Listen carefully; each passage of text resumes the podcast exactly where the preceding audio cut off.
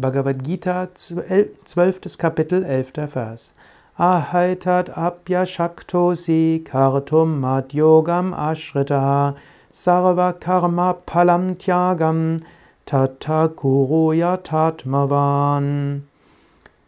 Wenn du auch das nicht tun kannst, entsage selbstbeherrscht den Früchten allen Tuns, nachdem du die Einheit mit mir gesucht hast. Dies ist der letzte Vers dieser Reihe, wo Krishna es uns immer wieder leichter macht. Im achten Vers hat er ja gesagt, denke immer an Gott. Im neunten Vers sagt er, wenn du nicht immer an Gott denkst, dann übe täglich spirituelle Praktiken und bringe diese Gott dar.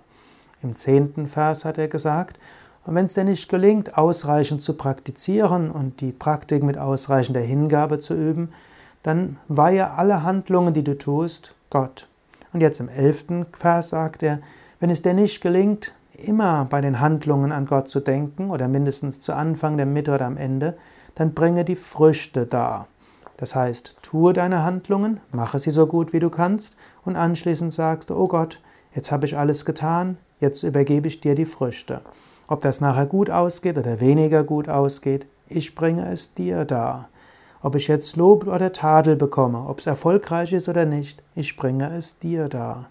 Es ist auch eine gute Weise, Gott zu erfahren und vor allen Dingen seine gute Weise, Frieden zu erfahren.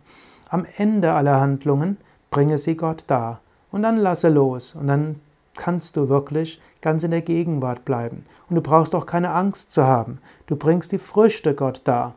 Darum, egal was passiert, bringe die Früchte der Handlungen Gott dar. Sofort hast du Frieden.